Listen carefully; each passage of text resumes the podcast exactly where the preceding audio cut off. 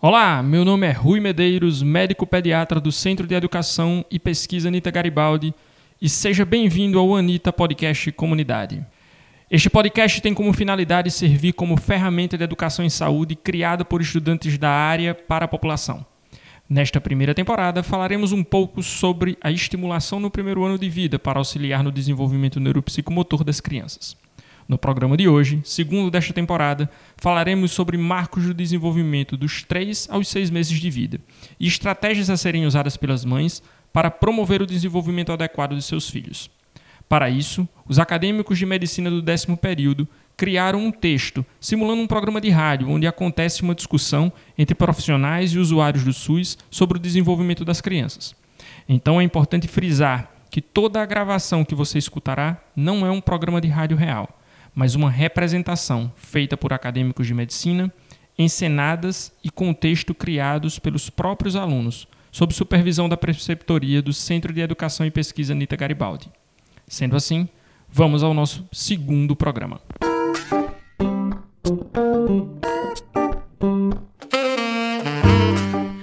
Ouvintes, eu sou a Moniquinha, você está ouvindo a Rádio Santos Dumont e estamos iniciando mais um podcast desse programa que veio para deixar a vida dos papais e mamães mais fácil. Bom dia, Moniquinha. Parece que o programa anterior foi um sucesso, não foi mesmo? Isso, muita gente comentou, muitas dúvidas e muitos relatos pessoais também. Foi por isso que a gente resolveu dar sequência ao tema de estimulação de habilidades agora para os bebês de 3 a 6 meses. Os familiares cobraram muito nas redes sociais e é por isso que hoje a gente vai conversar um pouco mais sobre isso.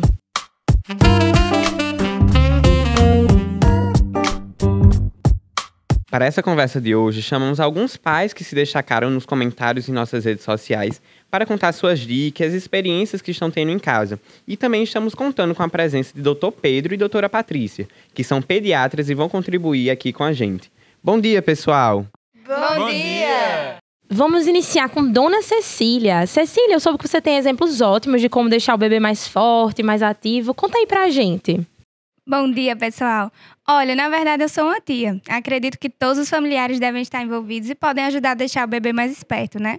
Quando eu fui na consulta com minha irmã e minha sobrinha aos quatro meses, o pediatra recomendou que a gente fizesse alguns exercícios para estimular as atividades motoras. Foi tiro e queda. Com seis meses, ela estava fazendo já de tudo que ele perguntava daquela caderneta. Para ajudar a deixar com o controle da cabecinha mais forte, eu a colocava deitada de barriguinha para baixo e bracinhos para frente. Aí eu pegava tudo que era brinquedo colorido e mostrava para ela se esticar e tentar pegar. Desse jeito, ela ficava sempre tentando manter a cabecinha levantada. Outra coisa que eu fazia era tentar ensiná-la a ficar sentadinha. De início, eu ajudava colocando almofadas de lado, mas aí fomos tirando as almofadas aos poucos, até ela conseguir sentar sem apoio. Perto dos seis meses, eu também ajudava no preparo para engatinhar. Colocava deitada de barriga para baixo e deixava um brinquedo bonito, atrativo, um pouco distante. Aí segurava as perninhas dela para ajudá-la a se arrastar até alcançar.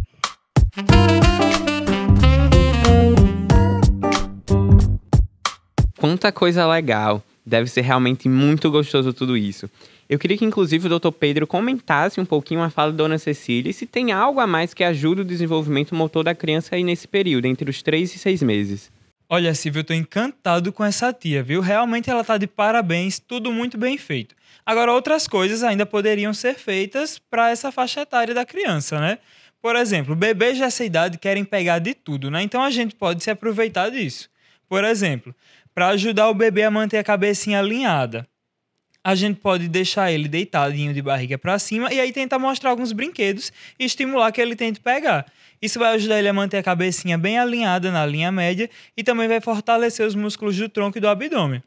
E também vai divertir bastante ele, né?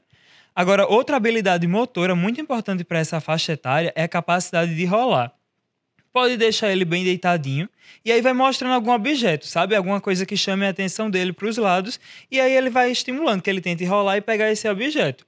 No começo pode ser que precise de uma ajudinha, então é só segurar, pode segurar os ombros ou então a cintura dele para ajudar o movimento inicial. Agora, com seis meses, a gente já quer que eles saibam como está se virando. Agora, só uma coisa para ter cuidado, tá, gente? Nessa faixa etária, os bebês podem rolar e cair, então bastante atenção.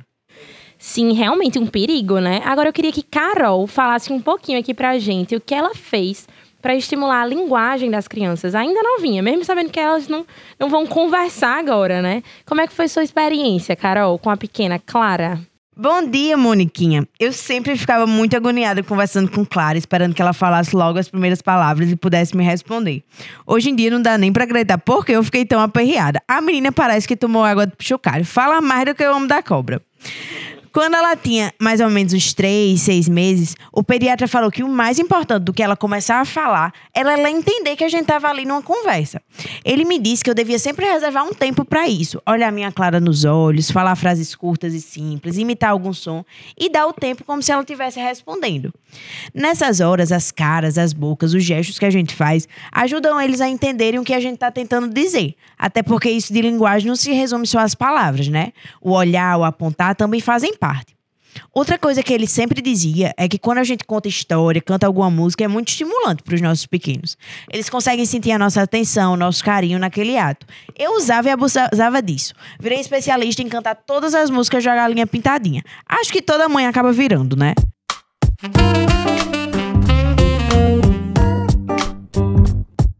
É isso aí.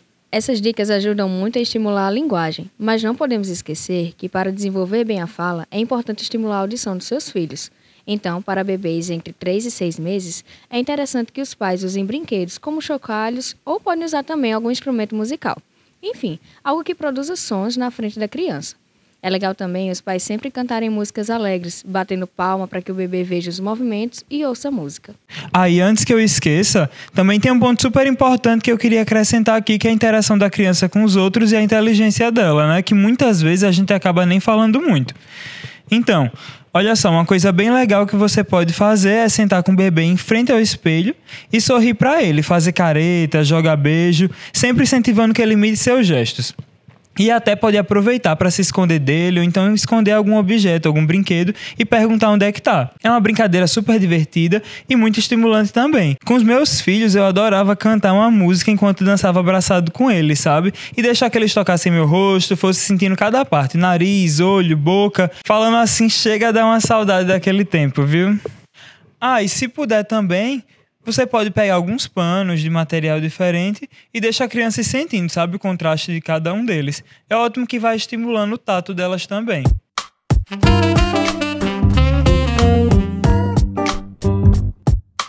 Muito interessante, doutor Pedro. Por aqui tá todo mundo de parabéns. Esperamos que essa conversa tenha ajudado você aí de casa a como estimular o seu bebê. Muito obrigado pela presença de cada um e pela audiência. Aguardamos vocês no nosso próximo programa. Até lá!